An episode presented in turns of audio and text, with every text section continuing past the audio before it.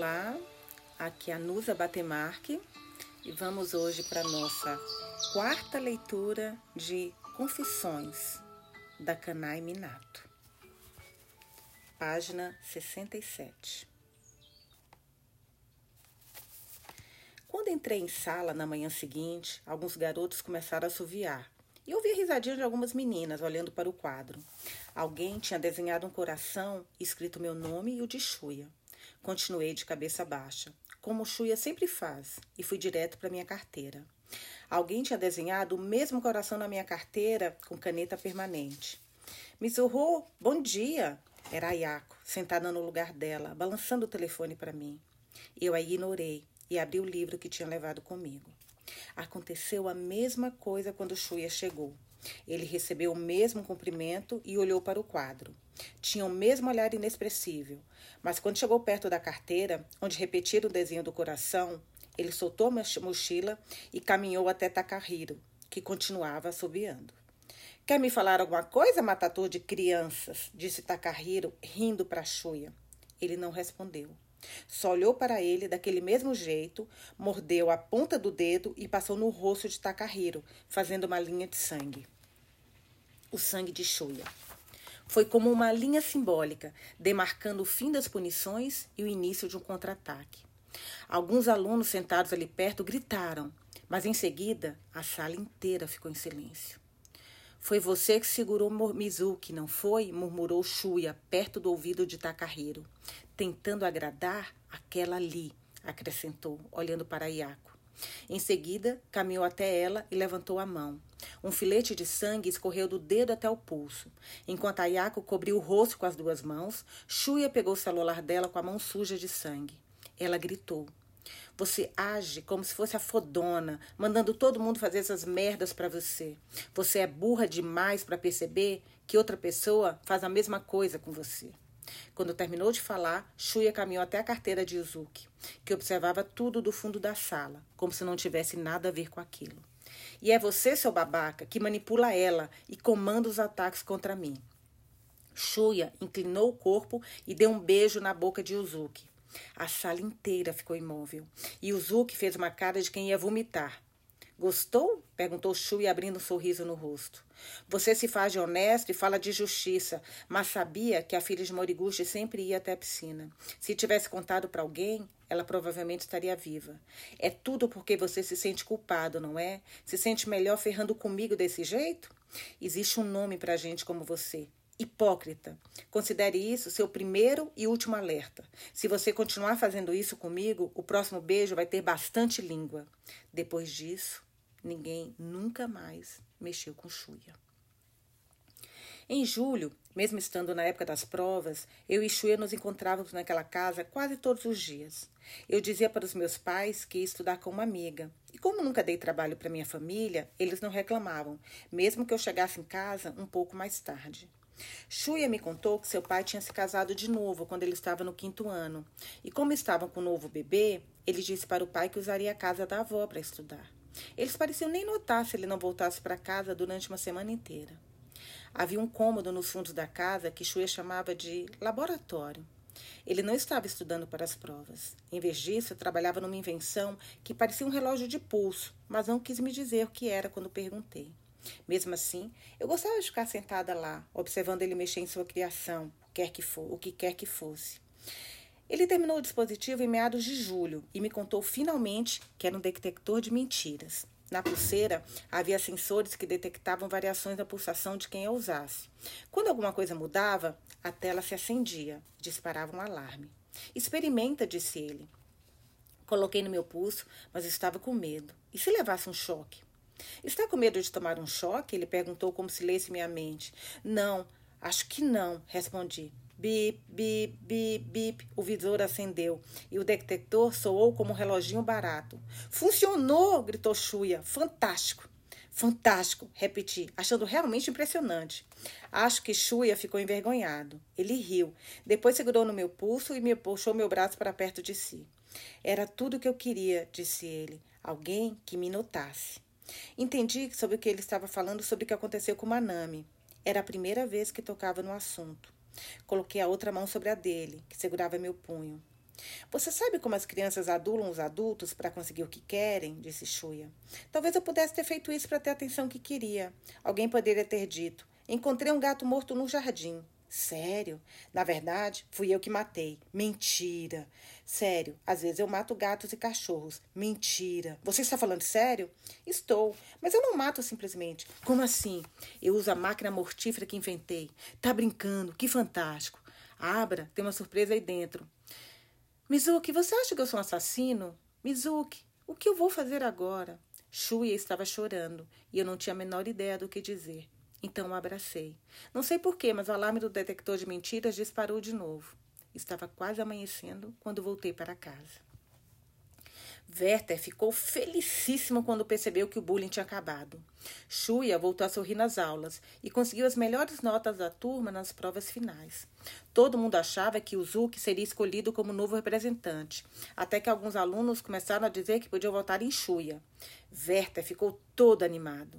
Um dia eu o vi piscando para Shuya no corredor, enquanto o professor de inglês o cumprimentava pelas notas. Me deu vontade de vomitar. Mas Werther ainda tinha um grande problema: Nauki.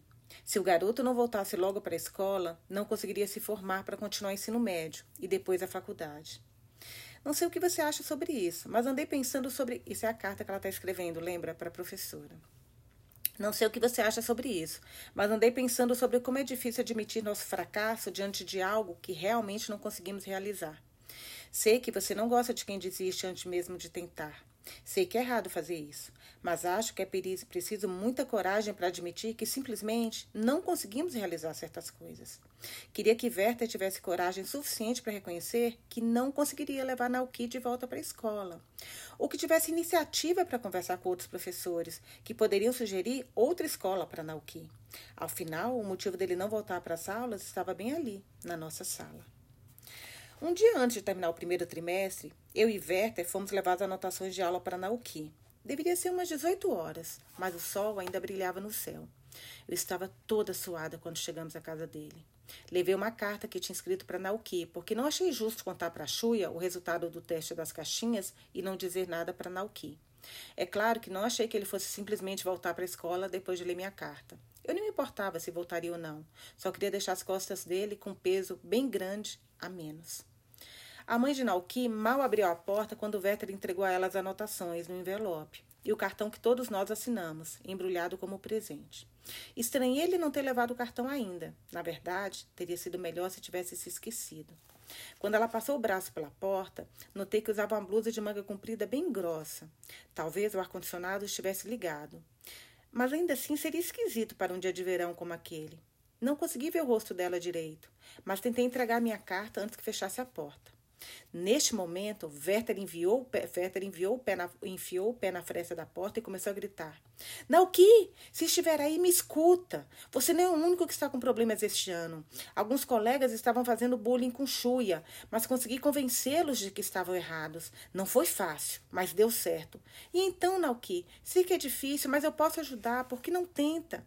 Acho que podemos enfrentar juntos esse problema e que eu posso ajudar. Confie em mim. Vá para a cerimônia de encerramento do trimestre. Estamos esperando por você. Fiquei com muita raiva por Werther ter feito isso. Ele estava completamente errado sobre tudo.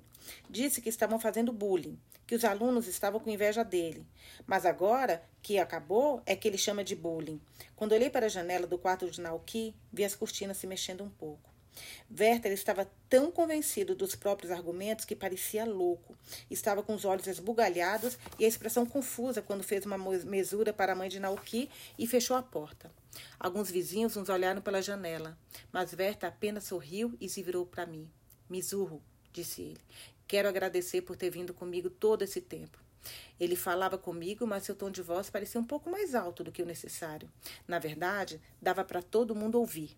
Era como se tivesse começado a se apresentar no espetáculo e eu fosse a única pessoa na plateia do início ao fim. Eu havia sido levada como testemunha para testar que ele era um professor muito dedicado por fazer todas essas visitas. Tatei dentro do bolso a carta que havia escrito e a amassei, transformando-a numa bolinha de papel. Naquela noite, Nauki matou a mãe. Meu Deus. Que reviravolta. Jesus. Vamos lá. Eles encurtaram a cerimônia de encerramento do trimestre e marcaram uma reunião especial do conselho de pais e mestres para aquela tarde. Ontem à noite, um dos seus colegas se envolveu num incidente muito sério. Ainda não sabemos direito o que aconteceu, mas gostaria de avisar que vocês não correm perigo nenhum. Foi só isso que o diretor nos disse. Mas todo mundo já sabia. A gente tinha falado do assunto na sala. Todos sabiam que Nauki havia feito uma coisa terrível e queríamos saber mais detalhes. Voltamos para o horário de aconselhamento depois da cerimônia, mas Werther não nos disse nada.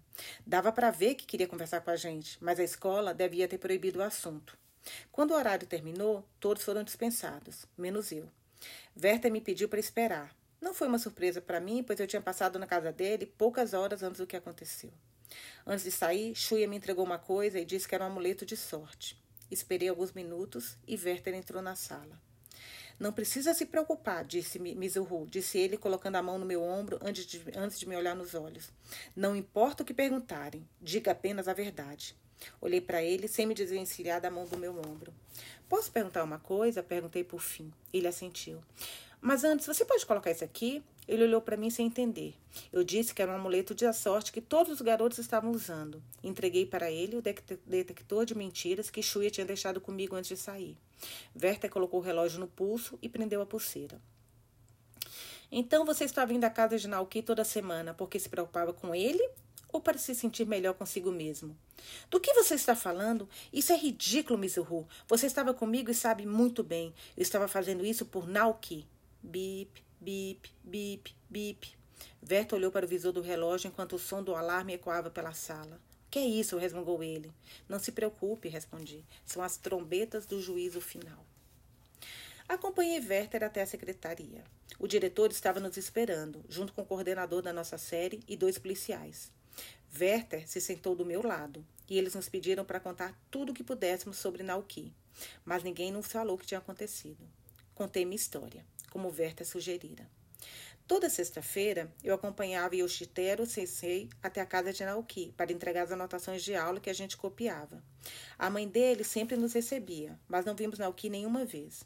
No início, ela parecia muito feliz com a nossa presença, mas então comecei a ter a sensação de que estávamos incomodando. Mesmo se estivesse quente, ela usava manga comprida e algumas vezes notei hematomas no rosto por baixo da maquiagem. Um dia pensei que Naoki pudesse ter batido nela, porque toda sexta-feira, quando levava o material, ela devia insistir para que ele voltasse para a escola. Ela nunca disse nada, mas notei que nossas visitas começavam a incomodar Naoki. Ele não é o tipo de garoto que fica com raiva e bate nos outros, mas acho que ele se sentia acuado quando nos ouvia chegar e não tinha como botar aquilo para fora. Ele era muito mimado pela mãe e acho que tentou machucá-la por não saber mais o que fazer. Vocês podem dizer que ele não tinha uma personalidade forte. Acho que todos os professores sabiam disso, menos Yoshiteru Sensei, que tinha certeza de que poderia resolver sozinho os problemas de Naoki. Mas quando mais aparecíamos lá, mais Naoki se sentia aprisionado e mais descontava na mãe. Foi por isso que falei para Yoshiteru Sensei que devíamos dar um tempo nas visitas, mas ele não deu a mínima para mim. Ao contrário, só piorou as coisas no dia seguinte, quando começou a gritar na direção da janela de Naoki, tão alto que a vizinhança toda ouviu. Era como se quisesse fazer Naoki passar como uma aberração. Acho que Naoki devia se sentir seguro em casa, já que não conseguia ir para a escola. Mas Yoshiteru Sensei tentou retirá-lo do seu único refúgio. Era como se Yoshiteru Sensei estivesse perseguindo Naoki. Mas ele não pensa nunca no que é melhor para os alunos. Nós somos apenas um espelho que ele usa para ver o próprio reflexo. Nada disso teria acontecido se ele não fosse tão egocêntrico. É difícil de acreditar, mas tudo isso aconteceu num trimestre escolar durante os quatro meses desde que você foi embora. Estamos nas férias de verão e fico pensando se Werther estará de volta no trimestre que vem. Se ele for descarado o suficiente para aparecer, eu já tenho planejado o que preciso resolver. Desde o verão passado, coleciono todos os tipos de produtos químicos. Se o mundo ficar insuportável demais, pretendo usá-los em mim mesma como saída. Nossa mas acabei concluindo que deveria fazer um teste com alguém para ver se funciona. Preciso mesmo é de cianeto de potássio, e essa é a melhor hora de conseguir, porque os professores estão mais preocupados com o escândalo e suas reputações do que com as chaves dos armários da escola. Aposto que se eu pedisse a chave do laboratório para Tadao Sensei, o novo professor de ciências, ele me daria sem questionar. Nada mais fácil do que fazer Werther ingerir alguma coisa se ele voltar depois das férias. Ele é o único que toma o leite e acho que não me importaria se outra pessoa tomasse um pouco. Você deveria estar se perguntando, você deve estar se perguntando por que eu odeio o Werther tanto assim. É porque gosto de Naoki desde o primeiro ano. Ele é meu primeiro e único amor. Acho que comecei a gostar dele quando aquela idiota da Yako me apelidou de Mizuho. Eu era Mizuki no Arro, a louca, porque sempre sabia todas as, as respostas. E ela morria de inveja. Depois disso, todos começaram a me chamar de Mizuho, menos Naoki, que continuou me chamando de Mizuki. Não sei por que ele não entrou na onda de Ayako. Talvez já estivesse acostumada a me, acostumada a me chamar de Mizuki, mas foi suficiente para eu achar que ele era meu único amigo no mundo. Uma das irmãs da Naoki me disse que perguntou por que ele tinha matado a mãe deles. Ele respondeu que queria ser presa pela polícia. Moriguchi Sensei, agora posso lhe fazer minha pergunta? Depois de ouvir toda a história, o que acha da minha vingança? Capítulo 4. 3. Capítulo 3. Complacência. Meu pai me telefonou de repente na manhã do dia 20 de julho. Eu estava no meu segundo ano de faculdade e faltavam poucos dias para as minhas viagens de férias, que eu passaria em casa, com meus pais. Ele tinha duas notícias. A primeira, que a minha mãe tinha sido assassinada. A segunda, que o assassino era meu irmão mais novo, Naoki. Isso complicava as coisas um pouco. Se minha mãe foi assassinada, como parente, eu deveria odiar, odiar seu assassino mas o assassino era meu irmão. Então eu teria de carregar o fardo de ser parente de um criminoso, enquanto ansiava por sua reabilitação e me desculpava junto às vítimas, sendo que eu mesma era uma delas.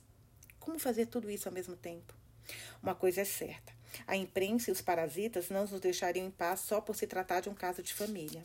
Nossa casa estava cercada o tempo todo, e o olhar das pessoas não era de compaixão, tampouco maligno, apenas descaradamente curioso. Assassinatos, assassinos não são raros no Japão como costumavam ser. Na verdade, são tão comuns que a maioria das pessoas simplesmente boceja quando vê falar de algum na televisão. Mas ainda podem despertar muito interesse quando são uma oportunidade de bisbilhotar as entranhas de uma família desequilibrada. Uma oportunidade de ver como a vida pode dar muito errado sensação de não ser amado, falta de disciplina, educação desestruturada, relações humanas desequilibradas.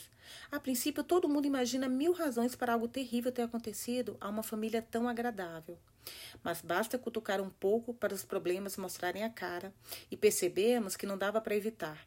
Era apenas uma questão de tempo. Imagino que há pessoas que veem esse tipo de coisa na televisão e pensam na própria família.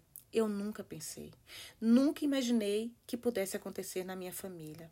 Os Shitamura eram normais, o maior estereótipo da família comum que eu conhecia. Mas aconteceu. Tivemos o nosso próprio caso de assassinato. O que então fazia de nós uma família desequilibrada? A última vez que estive na minha casa foi no ano novo. No dia 1 de janeiro, eu, Naoki e meus pais fomos ao santuário local para a primeira cerimônia do ano. Depois voltamos para casa e nos sentamos para comer o jantar que minha mãe havia preparado, enquanto assistíamos televisão. Quando cuidávamos da louça, contei para minha mãe das novas amizades que tinha feito nas aulas de tênis. E Naoki falou de um comediante que se apresentou no festival da escola. No dia seguinte, minha irmã mais velha veio nos visitar com o novo marido e fomos todos ao shopping conferir as liquidações do ano novo. As notas de Naoki tinham subido bastante durante o segundo trimestre, então meus pais compraram um notebook que ele sempre quis e eu consegui convencê-los a me dar uma bolsa nova. Era um ano novo como outro qualquer, uma comemoração comum para uma família comum. Já passei e repassei mentalmente umas cem vezes tudo o que fizemos e não consigo pensar em nada que pudesse servir de pista para o que viria depois. O que poderia ter acontecido nos últimos seis meses para fazer tudo dar tão errado? O corpo da minha mãe tinha uma punhalada na barriga e uma contusão na nuca. Disseram que ela foi golpeada com uma faca na cozinha e empurrada escada abaixo. Disseram. Tudo parecia tão surreal e, mesmo que eu tivesse visto no necrotério, não conseguia acreditar que estava morta o que era o responsável. Por que isso aconteceu? Se não descobrir, não conseguiria aceitar a morte da minha mãe. Se não descobrir, não conseguiria aceitar a culpabilidade do meu irmão. Se não descobrir, eu, meu pai e minha irmã não conseguiremos continuar como uma família. Comecei a entender o problema da minha família dois dias depois da morte da minha mãe. E foi a polícia que começou a explicar. Parece que Naoki não tinha voltado para a escola quando começou o oitavo ano. Na verdade, não é raro que garotos se recusem para a escola ou até saiam de casa. Mas o mais perturbador sobre o comportamento de Naoki é que só a minha mãe sabia. É compreensível que eu não soubesse de nada por morar muito longe, ou que minha irmã também não soubesse. Ela está grávida e mora em outra cidade. Mas é inacreditável que o meu pai não tivesse conhecimento da situação, pois estava lá na mesma casa. Sei que o trajeto entre a nossa casa e o trabalho dele é longo e que muitas vezes ele trabalha até tarde. Mas como ignorar durante quatro meses inteiros que seu filho não ia para a escola? Quando a polícia o questionou, ele disse que podia ter a ver com o incidente ocorrido no tri terceiro trimestre do ano anterior. Meu pai sempre foi um homem tranquilo e de poucas palavras. Mas depois do que aconteceu, ele parecia outra pessoa. Durante o interrogatório, respondeu às perguntas falando sem parar. Vou resumir o que ele disse. A filha da professora conselheira de Nauki caiu na piscina da escola e se afogou. Nauki, por acaso, estava presente quando aconteceu, mas não conseguiu salvá-la. A professora achou que Naoki tinha sido um pouco responsável pela morte da filha, o que o deixou muito transtornado. E apesar da professora ter pedido demissão, Naoki não conseguiu mais ir para a escola depois disso. Bem, não tenho dúvidas de que uma criança emocionalmente frágil como Naoki teria dificuldade de lidar com uma coisa assim. Até acredito que ele possa ter se afastado do mundo por causa disso. Mas não sei se entendo como isso acabaria com o assassinato da minha mãe. Quando parou de ir para a escola ou sair de casa, o que fazia durante o dia inteiro? Como interagia com minha mãe? Já que ela morreu, ele é o único que sabe. Mas ainda não posso visitá-lo. Então, como vou descobrir? Me lembrei nesse momento de que minha mãe me dissera quando comprou um diário para mim no dia em que me mudei para Tóquio. Saiba que você pode conversar comigo sempre que estiver triste ou preocupado com alguma coisa. Mas quando não puder ou não quiser, escreva. Imagine que está conversando com a pessoa em quem mais confia no mundo. É impressionante como o nosso cérebro consegue se lembrar das coisas, como nos apegamos a elas. Mas quando você escreve, é sinal de que pode se esquecer e não precisa mais guardar aquilo dentro de si. Lembre-se das coisas boas, escreva as ruins e se esqueça delas. Nossa, adorei esse, essa parte. Aparentemente, a professora predileta da minha mãe no ensino fundamental a havia presenteado com um diário e dito a mesma coisa para confortar uma aluna que havia perdido os pais, um após o outro. Então, vasculhei a casa até achar o diário da minha mãe. 13 de março. Yuko Moriguchi, professora conselheira de Naoki, veio nos visitar ontem. Não gostei dela já no primeiro minuto. Até escrevi para o diretor dizendo que não concordava com o fato de uma mãe solteira coordenar uma turma de alunos influenciáveis, mas de nada adiantou. Opinião de mãe vale pouco nas escolas públicas. Mas eu estava certa e a prova veio em janeiro deste ano, quando Nauki se meteu numa briga com alguns garotos e a polícia o levou para a delegacia. A professora conselheira é responsável nessas situações. Ela devia ter ido à delegacia para resolver o problema, mas ela estava ocupada demais com a própria filha e mandou um professor no lugar. Se o diretor tivesse transferido Nauki para outra turma, nada disso teria acontecido. Saiu uma matéria no jornal local, contando que a filha de Moriguchi se afogou na piscina da escola. Fiquei chateada, é claro, por ela ter perdido a filha, mas não nego que achei estranho ela levar a menina para a escola. Duvido que isso seria permitido se ela trabalhasse em qualquer outro lugar. Eu até ouso dizer que o que causou a morte da menina foram as regras frouxas dos empregos públicos e a atitude permissiva da mãe.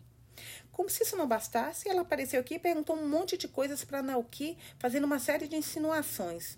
Primeiro, perguntou como ele estava indo nos estudos. E mesmo que ela conhecesse grande parte do seu desempenho, ele relatou tudo de novo. Falou de como entrou para o clube de tênis, mas que sair porque não suportava o treinador. Falou que tinha entrado para um cursinho e de como se envolveu naquela briga com outros garotos dentro do fliperama. E foi punido, mesmo sendo a vítima. Pelo jeito como ele contava a história, dava para ver que estava empolgado com a escola, mas que tudo tinha dado errado. Nada era culpa dele, e mesmo assim ele se sentia miserável.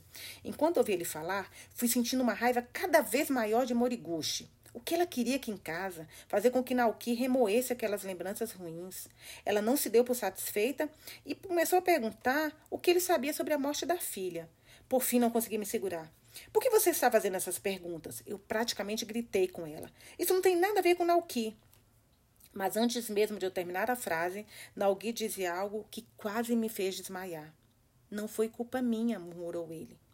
Naoki tinha feito amizade com um colega de classe chamado Shuya Watanabe no início do terceiro semestre. O jornal havia publicado uma matéria sobre um prêmio de ciências que Shuya ganhara, com uma invenção, uma bolsinha de furtos que dava choque. E na época eu fiquei feliz que Naoki estivesse fazendo as amizades certas. Mas esse Shuya se mostrou um garoto terrível. Ele queria saber qual seria a reação de quem levasse choque ao segurar no zíper da bolsinha e convenceu Naoki a escolher a vítima do teste. Naoki é muito bondoso e não quis escolher ninguém da turma, então sugeriu o nome de um dos dois professores. Mas o garoto Fatanabe não gostou das opções. Até que Naoki mencionou a filha de Moriguchi. Tenho certeza de que Naoki pensou que Shuya jamais faria algo para machucar a menina. Mas ele não era um garoto normal. Esse Watanabe é uma semente podre. Aceitou a sugestão de Naoki e imediatamente começou a bolar um plano. Por fim, naquela tarde, ele carregou Naoki para a piscina e os dois esperaram a menina. Quase desmaio só de pensar no que Naoki devia ter se sentido. Ah, deve ter sentido. Aparentemente, foi ele quem conversou com a menina quando ela chegou para dar comida para o cachorro, para seduzir a pequena. Watanabe contava com a habilidade maravilhosa de Naoki com as pessoas. Quando a menina se sentiu à vontade, Watanabe entregou a ela uma pochete no formato de um coelho. Colocou a alça em volta do pescoço dela e a mandou abrir o zíper. Para dizer a verdade, eu mesmo vi a pochete. Eu e Naoki estávamos um dia no shopping e vimos a menina implorar a Morigucha para comprar uma.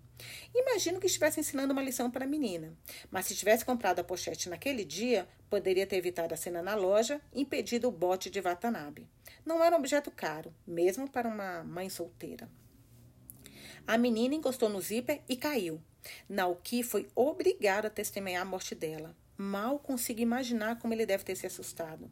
Mas deve ter sido ainda pior entender que Watanabe planejava matar a menina desde o início. Quando terminou, ele disse que Naoki poderia contar para quem quisesse. Virou as costas e saiu. Mas em vez de sair correndo e dedurar o garoto, Naoki foi fiel ao amigo. Para a cobertura Watanabe, e fazer parecer um acidente, jogou o corpo da menina na piscina. E disse a Moriguchi que estava muito transtornado, por isso não conseguia se lembrar muito mais do que isso. Bom, disse ela com aquele tom de voz arrogante.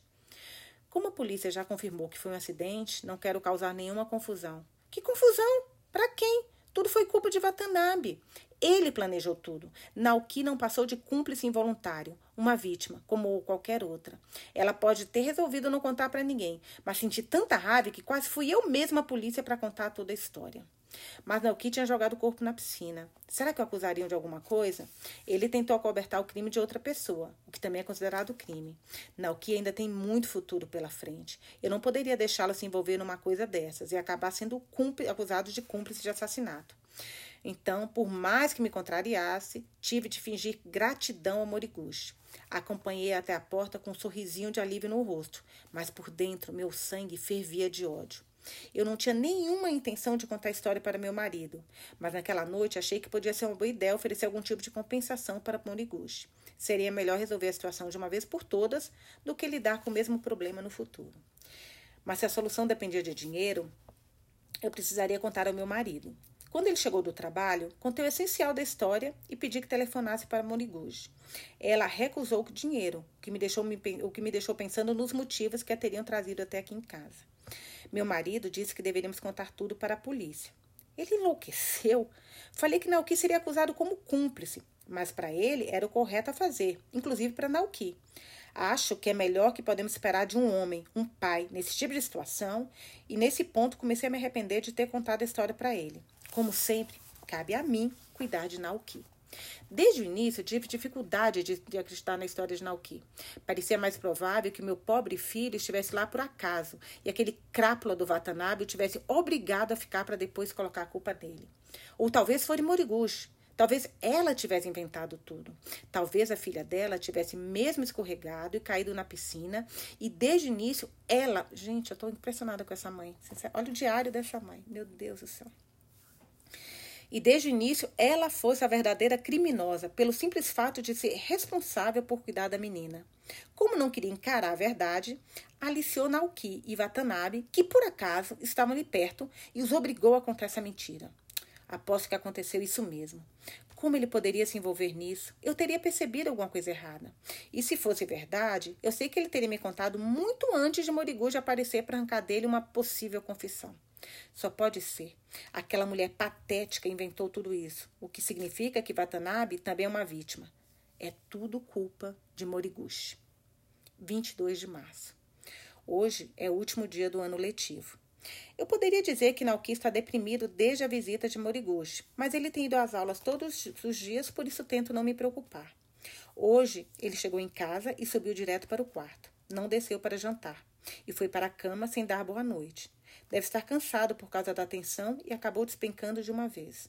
Ele vai ter tempo para descansar durante as férias, mas fico triste só de pensar que Moriguchi estará lá quando as aulas voltarem em abril. 27 de março. Desde o primeiro dia de recesso, notei que Naoki tem se comportado de um jeito estranho, como se tivesse adquirido uma mania de limpeza, um transtorno obsessivo compulsivo. O primeiro sinal foi quando me pediu para servir o jantar em pratos individuais e não em uma travessa para todos nós. Comportamento estranho para um garoto que adorava raspar meu prato quando eu terminava de comer. Depois, todo dia era uma novidade. As roupas dele tinham que ser lavadas separadamente, ninguém podia usar o chuveiro depois dele. Eu já vi comportamentos assim na televisão e achei que fosse apenas uma fase que tivesse a ver com a puberdade. Então estou agindo como ele quer. Não sei se essa é a melhor atitude, mas percebo que agora ele não quer que eu toque em nada que é dele. Ele nunca precisou fazer serviços domésticos e agora lava a própria louça e a própria roupa. Só as dele, claro. Enquanto escrevo, concluo que pode parecer que meu filho de repente está se tornando uma criança exemplar. Mas fico muito preocupada quando vejo limpando tudo. Ele passa uma hora inteira esfregando poucos pratos e copos. Depois mistura as roupas coloridas com as brancas dentro da máquina, coloca água sanitária e deixa a máquina completar vários ciclos. Age como se conseguisse enxergar todos os germes do ambiente. Se fosse apenas isso, acho que eu aceitaria como um caso extremo de toque e conseguiria ajuda. Mas o problema de Naoki é pior. Ao mesmo tempo que limpa tudo ao seu redor, age de maneira oposta consigo mesmo. Está ficando imundo. Não quer fazer nada para se limpar. Não para de dizer que ele precisa cuidar de si, mas ele se recusa até a escovar os dentes. Ele adorava tomar banho. Agora nem chega perto do chuveiro. Hoje, quando passou pelo corredor, dei um empurrãozinho de brincadeira nele na direção do banheiro. Ele gritou: Não me encoste em mim! Num tom de voz que eu nunca tinha escutado. Foi a primeira vez que Nauki levantou a voz para mim. Já tentei me convencer de que é uma fase rebelde, mas me sinto horrível assim mesmo. Há poucos minutos ele veio me procurar como se nada tivesse acontecido e começou a recordar coisas que aconteceram há anos. Foi tão estranho. Não sei durante quanto tempo vou suportar essa situação. 31 de março. Hoje, uma vizinha trouxe alguns bolinhos de feijão azul que, comprou em Kyoto. Por mais que Naoki, Naoki não goste muito, resolvi ir até o quarto dele e perguntar se queria um. Não fiquei surpresa quando recusou. Algum tempo depois, ele apareceu na cozinha dizendo que tinha mudado de ideia e queria experimentar. Fiz uma xícara de chá e ele se sentou. Confesso que eu fiquei nervosa. Ele deu uma mostigada, mostigada, depois colocou um bolinho inteiro na boca e o engoliu de uma vez só. E por algum motivo começou a chorar em seguida. Eu não sabia que era tão gostoso, disse ele. Eu não sabia. Quando ouvi chorando, percebi que a mania de limpeza e a falta de higiene consigo próprio não era por causa da puberdade, de uma fase rebelde, toque ou qualquer outra coisa. Aquilo tinha a ver com o que aconteceu com a filha de Moriguchi. Coma quantos você quiser, eu disse. Ele pegou mais um dentro da caixa, desembrulhou e comeu devagar, dando uma mordida por vez. Tenho certeza de que, enquanto mastigava, estava pensando na garotinha o tempo todo, lamentando por uma criança que nunca mais teria oportunidade de comer um bolinho como aquele. Naoki é mesmo um garoto especial. Acho que pensa na menina sempre, não importa o que esteja fazendo. Essa limpeza excessiva deve ser seu jeito de tentar se livrar daquela memória terrível e, ao mesmo tempo, não cuida de si e vive sujo porque se sente culpado por ter um conforto que a menina nunca mais poderia ter. Ele ainda está se punindo pelo que aconteceu. Acho que finalmente entendo porque ele tem agido estranhamente nos últimos dias e lamento não ter percebido antes o que está acontecendo. Ele estava pedindo minha ajuda e eu estava cega demais para ver. Isso me faz perceber ainda mais a verdadeira vilã que é Moriguchi, com falsas acusações e um jogo mental maligno. Se precisava de um artifício para se livrar da própria culpa, por que não colocou numa pessoa desequilibrada como ela? Não consigo nem dizer em palavras o quanto é covarde culpar um garoto doce como Naoki. Ela deve ter pedido demissão porque não conseguiu lidar com os próprios sentimentos. Teria de encarar os alunos no início do ano, então a única solução foi ir embora. Estou pensando em escrever para o diretor pedindo para encontrar um rapaz jovem entusiasmado para ocupar o lugar dela. Naoki precisa parar de se preocupar. Precisa esquecer essa história. E a melhor maneira de esquecer as coisas dolorosas da vida é escrevê-las num diário, como este. Acabei de me lembrar. Quem me ensinou isso foi minha professora predileta do ensino fundamental. Porque eu tive a sorte de estudar com uma professora tão maravilhosa, enquanto Naoki foi cair nas mãos de uma imprestável feito Moriguchi. Isso mesmo que ela é, imprestável. Ele só teve um pouco de azar, mas sua sorte está chegando. Tenho certeza. 3 de abril. Hoje fui à papelaria e comprei um diário com fechadura. O cadeado dá a sensação de estarmos enclausurando tudo o que despejamos nas páginas. Levei o diário para Nauki há poucos minutos, dizendo que eu sabia que ele estava guardando muitas angústias dentro do peito. Você não precisa guardar tudo aí dentro, falei. E também não precisa me dizer nada. Simplesmente escreva. Como ele é um adolescente, fiquei com medo de achar que diário era coisa de menina. Mas ele o pegou na mesma hora. Depois começou a chorar de novo. Obrigada, mãe. Não sou muito bom de escrever, mas vou tentar. Também comecei a chorar. Agora já me sinto melhor, tento não me preocupar. Tenho certeza de que ele vai se recuperar logo. Sei que posso ajudá-lo a esquecer esse aborrecimento. Tenho certeza. 8 de abril. Geralmente escrevo no diário coisas ruins, das quais quero me livrar. Mas hoje sinto que devo escrever sobre algo que me deixou muito feliz. Marico veio aqui hoje para dizer que está grávida. Está só no terceiro mês e a barriguinha ainda não apareceu, mas dá para ver no rosto dela que está confiante, feliz e pronta para ser mãe. Ela trouxe profiterole, a sobremesa predileta de Nauki, para que nós três comemorássemos juntos. Ele se recusou a descer quando chamei no quarto. Disse que estava um pouco resfriado e não queria passar para a irmã. Mariko ficou chateada, mas disse que Naoki era muito mais atencioso que o marido. Reclamou que ele não para de fumar perto dela, mesmo sabendo que é prejudicial para ela e o bebê. Ela continuou reclamando, mas eu não escutei. Percebi que estava entendendo mal Naoki. Estava tão preocupada com seu estranho comportamento que não consegui mais enxergar meu próprio filho.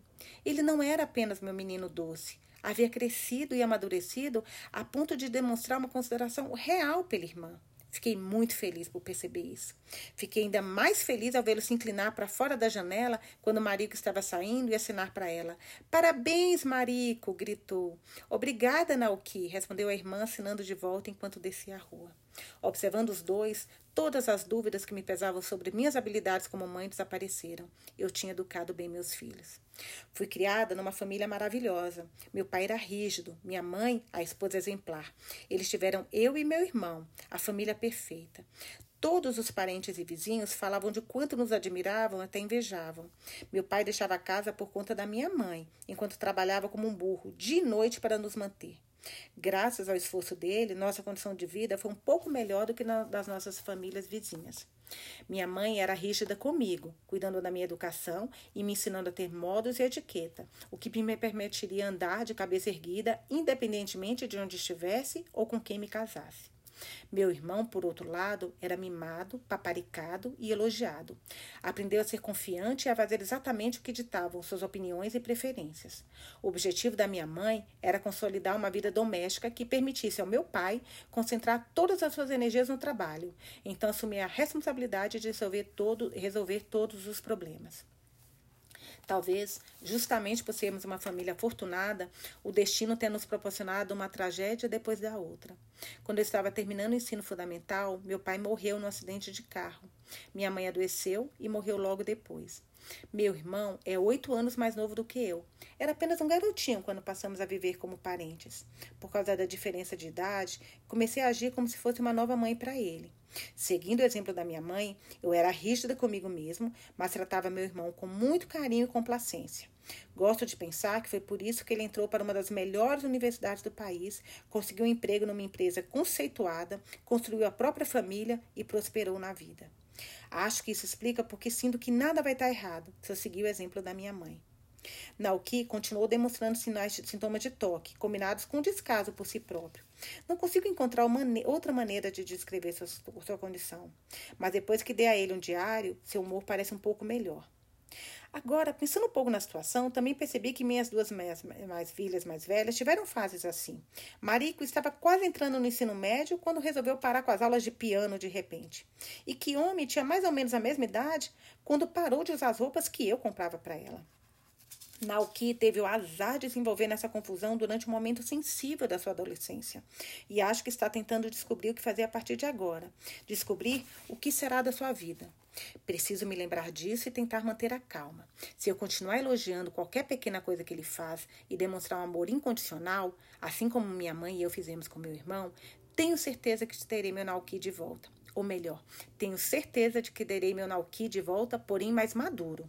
Ele só precisa descansar e se recuperar durante o recesso. 14 de abril. Há alguns anos, todo mundo começou a falar dos hikikomores, jovens que se isolam da sociedade e passam meses, às vezes anos trancados em casa. Dizem que os casos crescem a cada ano, caracterizando um grande problema social. Mas quando escuto esse termo, fico pensando se os problemas não estão nas próprias palavras, na ideia de rotular crianças que param de ir para a escola ou procuram trabalho. Acho que encontramos nosso equilíbrio e nosso lugar na vida participando da sociedade, pertencendo a algum lugar e assumindo o título dessa posição. Mãe, professor, médico. Não pertencer a lugar nenhum ou não ter qualquer tipo de título significa que você não é membro da sociedade. Acho que a maioria das pessoas normais, quando se vê sem uma posição, um rótulo, deve sentir uma ansiedade horrorosa e fazer o que pode para garantir um lugar no mundo o mais rápido possível.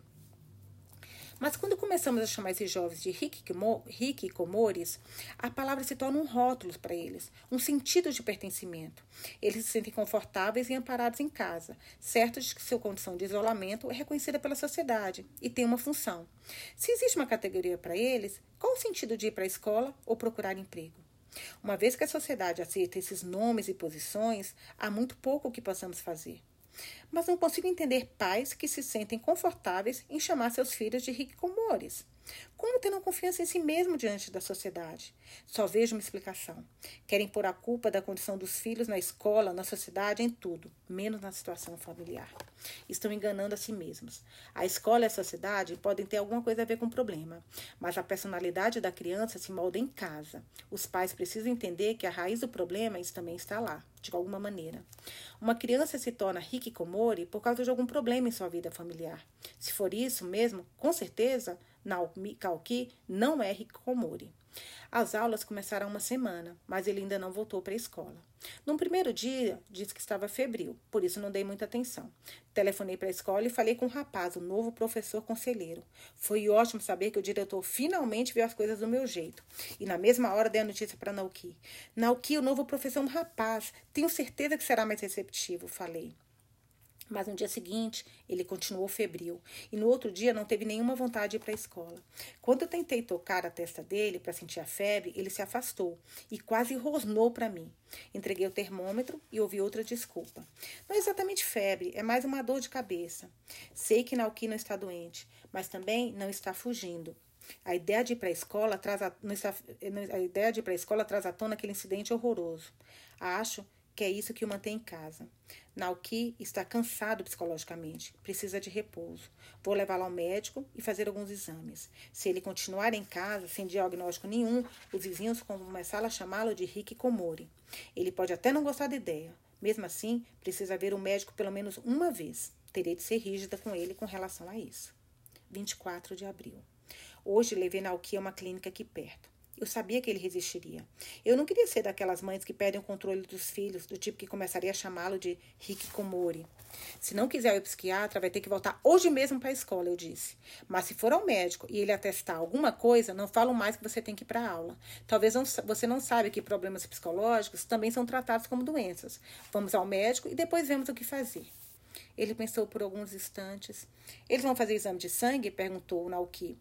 Naoki tem medo de agulhas desde pequeno e senti um amor ainda maior por ele quando entendi que era essa sua preocupação. Ele ainda é um menino. Não se preocupe, não vou deixar ninguém tirar seu sangue, respondi. E ele começou a se arrumar.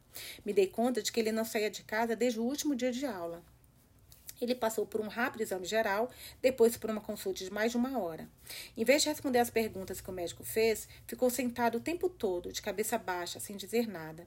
Parecia incapaz de explicar como se sentia física ou psicologicamente. Então tive de interferir e contar o que estava acontecendo. Eu disse que a professora de Nauki o havia acusado falsamente de um crime e que ele não se sente mais confortável em ir para a escola. Também falei da mania de limpeza. O médico falou que Nauki tinha um desequilíbrio do sistema nervoso e pediu para eu que eu não obrigasse para a escola. Era importante não deixar estressado, estressado e ajudá-lo a relaxar. Ou seja, o médico me mandou deixar Nauki em casa.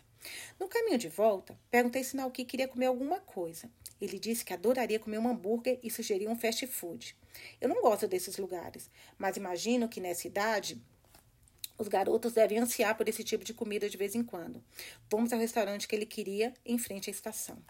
Enrolei um guardanapo no meu sanduíche e comecei a comer. Percebi então que Nauki tinha escolhido um fast food por causa da mania de limpeza. Nesses lugares, a gente não precisa de pratos e talheres que outros usaram antes, e nada do que usamos antes será reutilizado depois. Na mesa do nosso lado havia uma menina de uns quatro anos sentada com a mãe. Me peguei criticando a mulher por levar uma criança tão nova a um lugar como esse. Como a menina estava tomando leite, acabei me tranquilizando, até que ela deixou a caixinha cair, espalhou tudo no chão. O leite espirrou na calça e no tênis de Nauki, que ficou branco como fantasma, e foi correndo para o banheiro. Acho que deve ter vomitado tudo que comeu. Estava pálido quando voltou para a mesa. É quase certo que esteja mentalmente instável, mas também estou preocupado com a saúde física dele. Amanhã vou mandar o testado médico para a escola e deixá-lo descansando em casa, por enquanto. 4 de maio.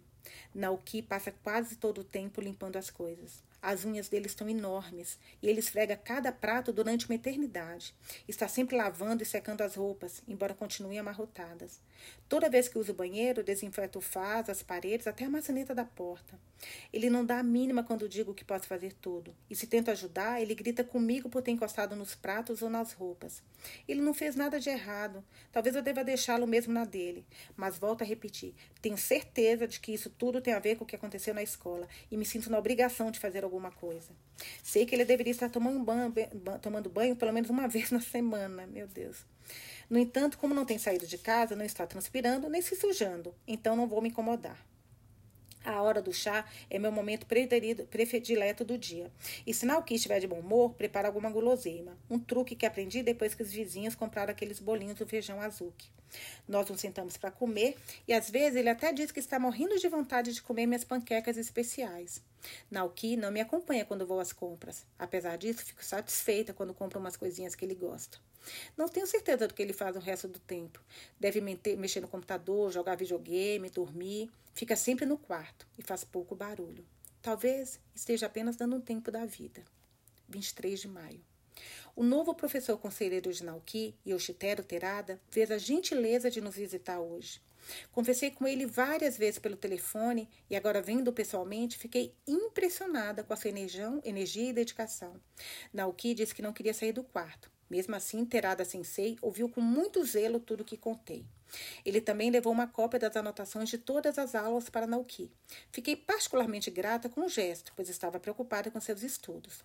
Ele pode precisar de um tempo para descansar, mas não quero que se atrase nos estudos. Esse Terada parece um professor cuidadoso e preocupado. Fiquei intrigada, por outro lado, com o fato dele ter trazido Mizuki, Mizuki Tikitahara com ele. Talvez tenha pensado que trazer uma colega de classe ajudaria Naoki a relaxar, mas eu preferiria se tivesse escolhido alguém que não morasse aqui perto de casa. Embora a escola saiba da condição de Naoki, não sei o que terá da sensei falou na sala de aula. Se Mizuki chegar em casa e contar para os pais que Naoki se tornou um Hikikemori e os pais dela, por sua vez, comentarem com os amigos, a cidade inteira vai ficar sabendo. Amanhã vou telefonar para agradecer Terada e talvez eu pergunte se ele pode pedir que a turma escreva algo para animar Naoki. Subi ao quarto dele para entregar a matéria copiada. Mas quando abri a porta, ele jogou um dicionário em mim e gritou algo terrível: que eu era uma velha idiota que fofoca, fofocava com os outros. Achei que meu coração ia parar. Nunca vi Naoki agir ou falar desse jeito horrível. Nem sei dizer porque estava tão transtornado. Mais tarde, preparei o hambúrguer que ele mais gostava, mas ele não desceu para jantar. Acho que Terada Sensei vai conseguir ajudar Naoki. Isso me dá coragem para seguir adiante final da quarta leitura. Estamos na página 95.